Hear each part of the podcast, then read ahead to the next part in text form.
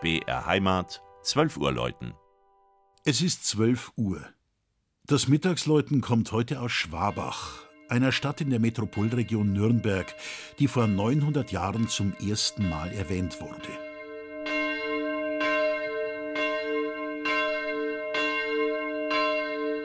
900 Jahre sind schon stattlich, aber sicher ist die Ansiedlung Schwabach noch älter, sonst hätten die Mönche des schwäbischen Klosters Zwiefalten im Jahr 1117 hier nicht übernachten und einen entsprechenden Eintrag in ihrem Tagebuch vornehmen können.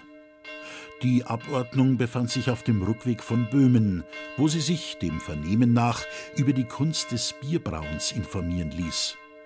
Doch nicht nur die Stadt feiert.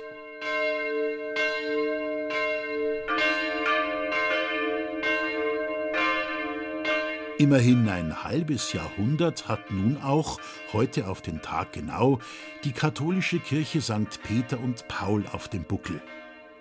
Massive Betonsäulen und Bänder gliedern und stabilisieren den Fünfeckbau der Hohen Hauptkirche. Die Vielzahl der Naturbruchsteine soll einen Bezug zum Volk Gottes in all seinen Varianten darstellen. Das markante, ja fast kühne Gebäude im Stil der 60er Jahre ist mit einem mit Schwabacher Blattgold verzierten Kreuz bekrönt. Am freistehenden Campanile hängt die einzige Glocke. Sie wurde im 18. Jahrhundert gegossen und harmoniert prächtig mit dem Geläut der Mutterkirche St. Sebald in der Schwabacher Innenstadt.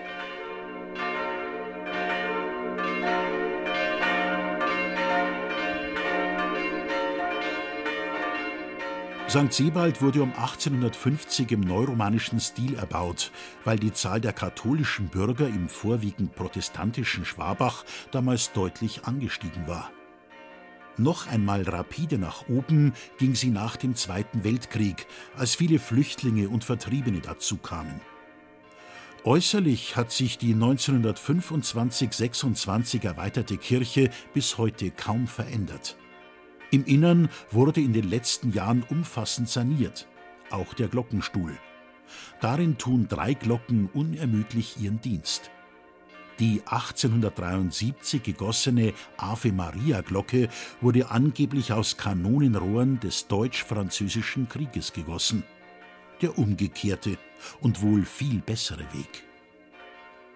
Das Mittagsläuten aus Schwabach von Regina Vandal. Gesprochen hat Christian Jungwirth.